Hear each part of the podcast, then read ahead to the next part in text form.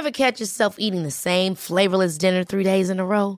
Dreaming of something better? Well, HelloFresh is your guilt-free dream come true, baby. It's me, Kiki Palmer.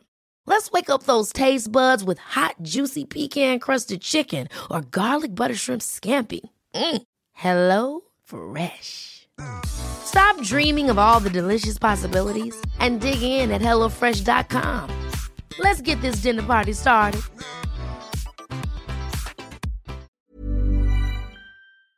Bueno, iba a hacer una consulta para ver si se enjuiciaba a los expresidentes de la República por presuntos crímenes cometidos.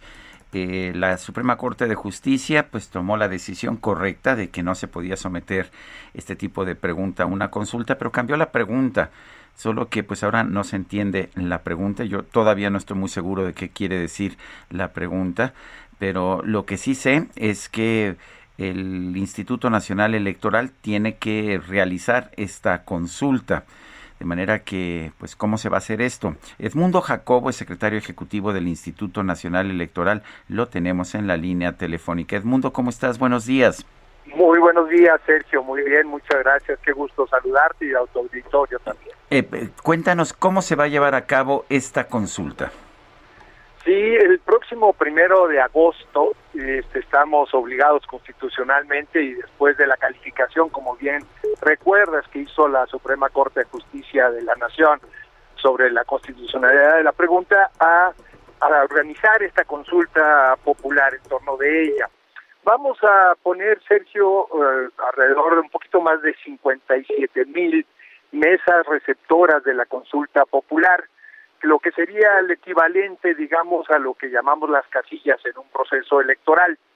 No vamos a poner en el número que lo hicimos el pasado 6 de junio, que fueron más de 162 mil, como deben recordar, porque, este, por un lado, no tenemos los recursos para despliegue de esa, de esa naturaleza, pero pensamos que con las eh, más de 57 mil mesas receptoras que vamos a poner en todo el territorio nacional estaremos cerca de que los ciudadanos puedan acudir a manifestar su punto de vista en torno a la, a la pregunta.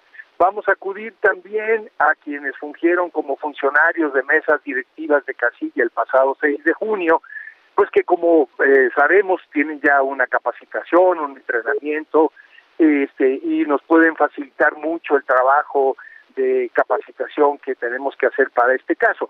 Se trata eh, de un ejercicio mucho más sencillo, ya que solamente estamos hablando de una boleta que tiene una pregunta, la respuesta es un sí o un no, y será mucho más sencillo recibir esa votación y eh, la misma noche del primero de agosto eh, computar los resultados de lo que señale la ciudadanía y dar a conocer esa misma noche seguramente los resultados de la consulta, Sergio.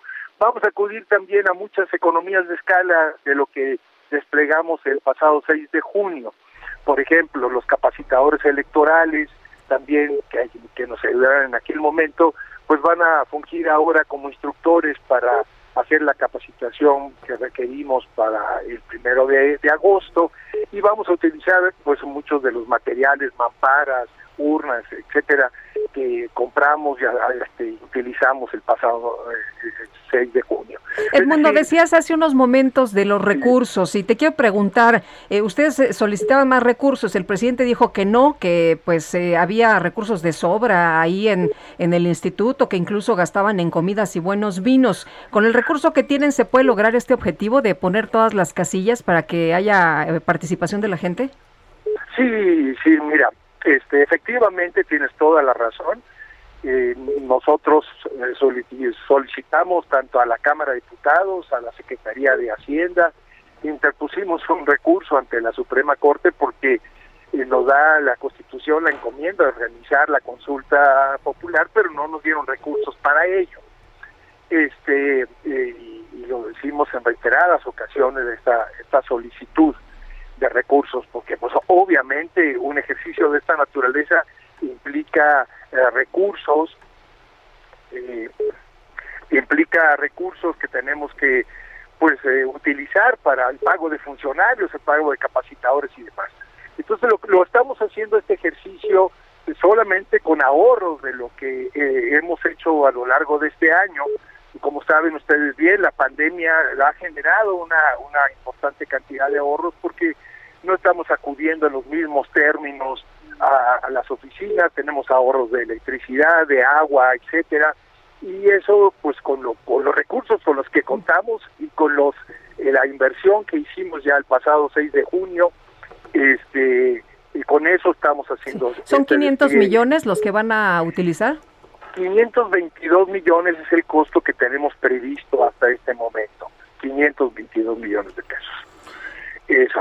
Yo veo la pregunta, Edmundo, y no, pues la verdad es que no entiendo muy bien de qué se trata ni cuáles serían las consecuencias legales en caso de que efectivamente se aprobara y además que hubiera el 40% de participación de votantes que harían eh, pues mandatorio el resultado.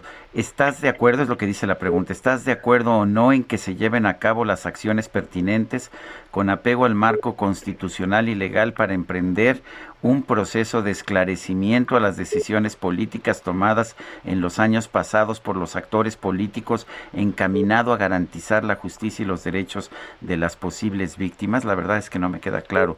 ¿Qué pasa con la gente? ¿Qué, qué les está diciendo la gente? ¿Cómo ven ustedes esto? Eh, que están haciendo este esfuerzo gastando 500 millones de pesos en consultar esta pregunta.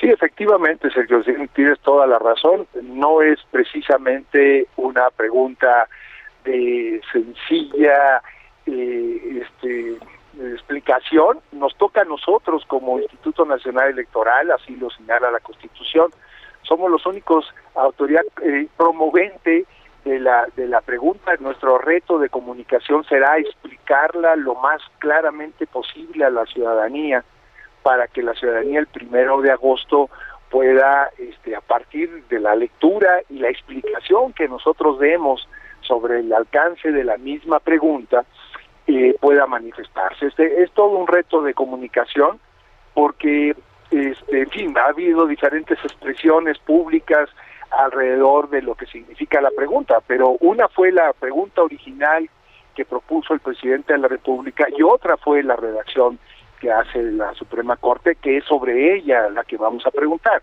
y que implica, este, si la ciudadanía está de acuerdo, siguiendo y respetando todo el marco constitucional y legal, el iniciar un proceso de investigación a eso se refiere la, la, pregunta y sobre actos políticos, este, en fin, sí es, sí es todo, todo un reto complejo porque... Eh, Edmundo, si es, si es complicado para ustedes en, en el Instituto Nacional Electoral, imagínate cuando llegue uno tendrá que haber estudiado la maestría, ¿no? Pues mira, estamos trabajando justamente con nuestro grupo de expertos en traducir la pregunta de la manera más, más sencilla. Déjame preguntarte una cosa. La pregunta no es eh, si quiere la gente juicio a los expresidentes, esa no es la pregunta. Esa no es la pregunta. Originalmente Esa pregunta sería ilegal, ¿no? La propia Suprema Corte dijo que es ilegal.